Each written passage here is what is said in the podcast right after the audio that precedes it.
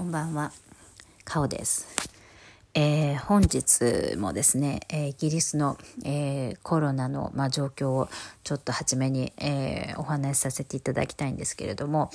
えっとですね、えさえ本日土曜日なんですけれども、え土曜日1日の、えー、死者数は、えー、また1000人を超えております。で、え、ー、と、本日で、えー、1000人を超えて死者が出るのは5日連続ということで、えー、これも、えー、昨年の3月のロックダウンの時にはここまでのものはなかったということです。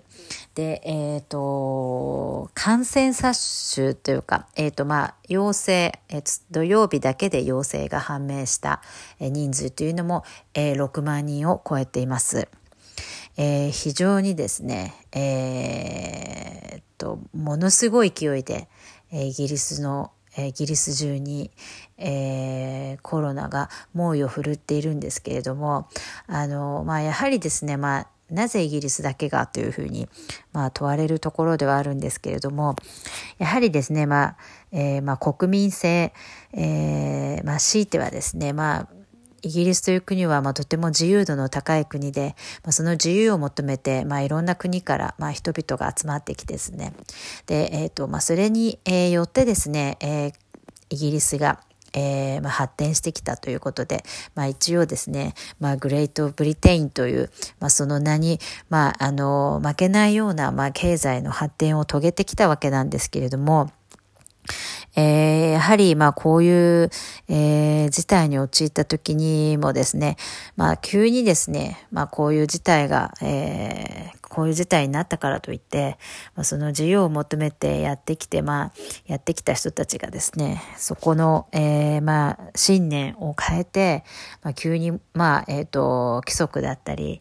えー、定められたものに、まあ、従うかといったら、やっぱりそれがちょっと難しいというような、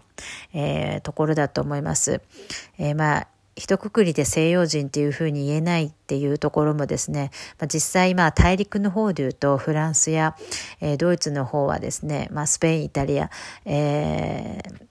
昨年、まあ、えー、3月の時には、イギリスよりももっと、えー、感染数や、まあ、死者の、まあ、数も多かったんですけど、ね、やっぱりそこでですね、まあ、人々が、えー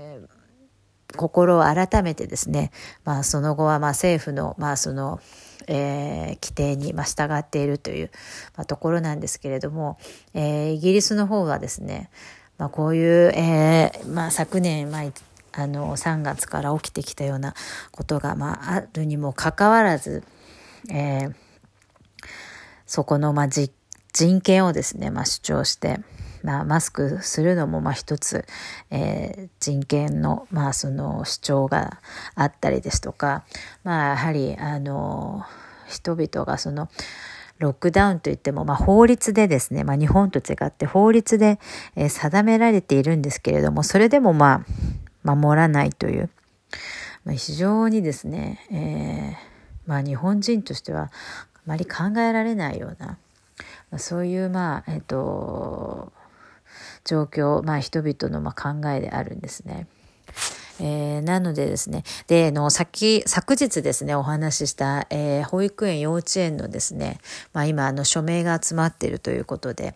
えー、まあこの署名、え、昨日もお話しさせていただいた通り、10万、え、署名数集まるとですね、え、まあ国会の方で、まあこれが議題に上がり、まあ検討がされるということで、え、ただいま、えっ、と、えー、土曜日のですね、今9時なんですけれども、この時点で、えー、大体、えー、7万、えー、6千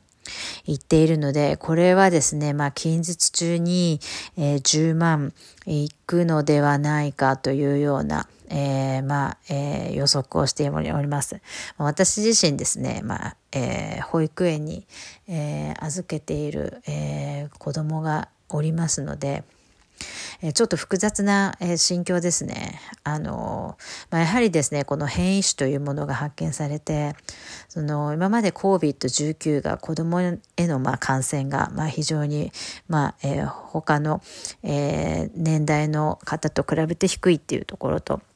まあ、そのトランスミットですね、えー、伝達する、まあえーと、力も非常に弱いというところで、まあ、その科学的根拠をもとにですね、まあ、私の方は仕事もしておりますので、えー、子供をえー、保育園に預けていたんですけれどもこの変異種に関してのあのその科学的な、えー、ものがですね、まだ証明されてないというところで、まあ非常に、えー、怖いんですけれども、心配であれば、じゃあ保育園を、まあ、生かす必要ないんではないかっていう、まあそういう、まあ、当然な声もあるんですけれども、まあイギリスの場合ですね、もう保育園というものが、えっ、ー、と、まあ日本もそうだと思うんですけども、非常に、えー、人気が、えー、あってですね、まあ、えー、もう本当に妊娠した直後に、えー、ウェイティングリストに、まあ、載せておかないと、えー、食、えーと、産産後、まあ、復帰する際にですね、まあ、スムーズにナーサリーに入れることができないというような、まあ、そういう、えーと、問題はイギリスにもございまして、